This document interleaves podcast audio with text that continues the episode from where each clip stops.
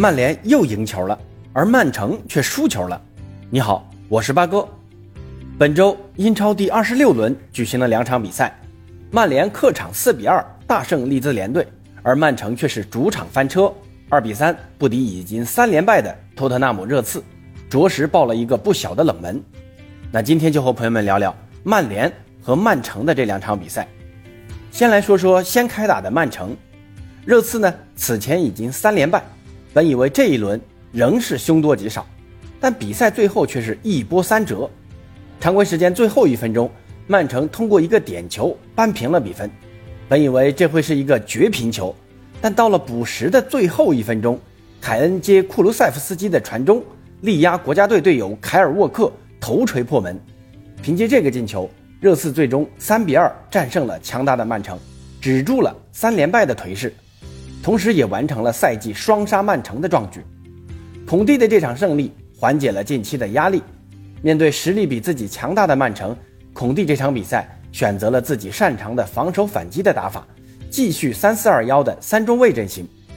曼城本场比赛继续自己的传控足球，超过百分之七十的控球率，给了曼城狂攻热刺大门的机会。曼城全场射了二十一脚，但却只射中了四脚。足见热刺的防守这一场做的是非常稳固。曼城的两个丢球，一个是补射，一个是点球，都有点意料之外的因素存在。对于热刺这场比赛为啥能获胜，我觉得跟两个因素有关啊。首先呢，曼城是强队，那几乎是全线压上的主攻，给了热刺打防反的空间。那不像之前的狼队、南安普顿这些队啊，都是热刺在攻，那这些球队打反击，那以热刺的三中卫的防守能力。像桑切斯还有埃莫松这些球员回防慢的毛病就容易暴露出来，而曼城压上之后后防所留的空间很容易被孙兴民和凯恩抓住打反击。那这场比赛孙兴民和凯恩的状态又非常的好，尤其是凯恩能传能射还能抢，更能参与防守，真的是全能的表现。那这么全能的表现，曼城怕是夏天又要动心思了，也不知道凯恩是不是打曼城这么来劲。是想在瓜迪奥拉面前证明一下自己，那赶紧买我过去吧。那第二点就是戴尔的回归，虽然戴尔的发挥只能说是中规中矩，但起码没让桑切斯来搭档本戴维斯和罗梅罗嘛。其实最关键的变化还是因为孔蒂的这套战术，面对强队时有更大的反击空间，面对中小球队时，热刺是主攻的一方，这套战术的作用发挥的就有限，而孙兴民的速度。和凯恩的跑动和射门，都是完美匹配防守反击的打法的。再来说一说英超形势的一个变化吧。曼城的这轮输球，利物浦这轮赢球了，目前双方的分差缩小到了六分，而利物浦呢还少赛一轮，同时他们还之间还有一场直接对话，所以曼城的输球一下子就导致英超冠军的形势发生了变化。原本以为曼城的冠军是稳了，那如今看来。东窗引进强援的利物浦似乎一下有了逆转的趋势。当然，曼城仍是本赛季英超防守最稳、丢球最少、攻击呢是第二强的球队，仅比利物浦少进了一个球。利物浦要想逆转夺冠，自己呢既不能出错，同时还要看曼城会不会继续犯错。不过，以曼城的稳定，再次犯错的可能性又有多大呢？那说完曼城的比赛，咱们再来看看曼联的一个比赛。这场比赛的首发名单有两个很大的意外，首先呢就是林加德林皇终于首发了，顶替了拉什福德出场；另外呢就是瓦拉内进入替补，由林德洛夫轮换出场。这个考虑啊，估计很大是为了周中打马竞在做准备。整个上半场，曼联一改前几场放低逼抢的要求，加强了高位逼抢的强度。这一点从上了林皇就可以看出啊，不惜体力的奔跑和上抢。给了曼联很多次二次进攻的机会，利兹联本身也是一支进攻刻到骨子里的球队，他宁可是站着死，不会躺着生的。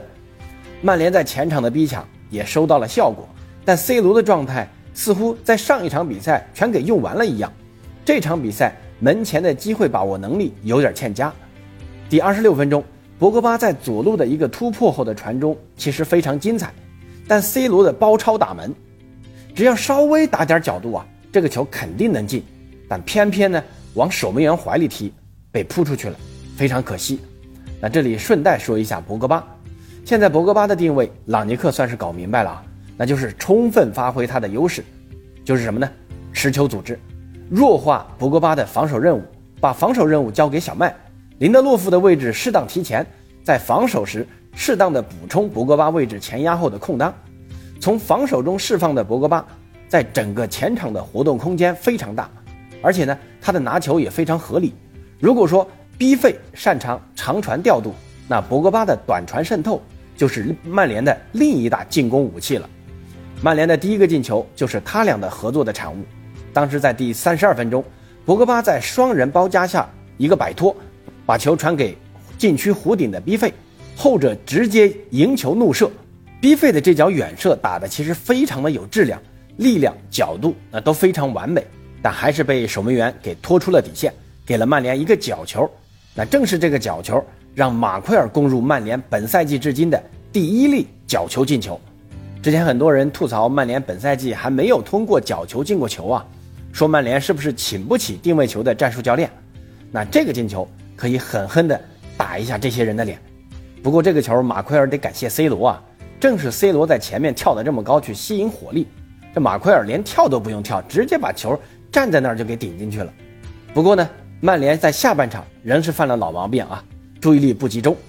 下半场刚开场没多久就被对手连扳两球。那第一个球没办法，神仙球，这个球怪不了德赫亚。不出意外的话啊，估计这个球啊就是今年的赛季最佳进球了。那第二个球是逼费停球后在观察前面的情况，没注意后面有人来抢球，结果被断了。然后对手很快就由守转攻，曼联被打了一个措手不及。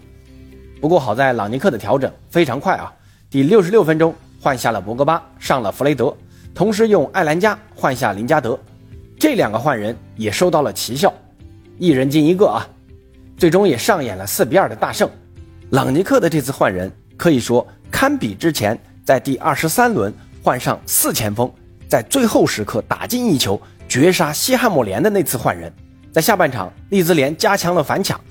博格巴和 B 费作为曼联的进攻组织者，受到了利兹联的重点关照，那经常被断球。撤下博格巴，换上一个防守型后腰，既加强了中场的保护，先立足不要再丢球。而 C 罗由于体能的下降，已经冲不动了，起不到支点的作用。那这时更年轻的艾兰加可以给曼联前场带来更多的跑动和牵扯。其实呢，总结下来，曼联赢球就在于这三点：一呢。是面对喜欢进攻的利兹联，战术选择得当，加强逼抢，获得更多的由守转攻的机会，降低后防压力。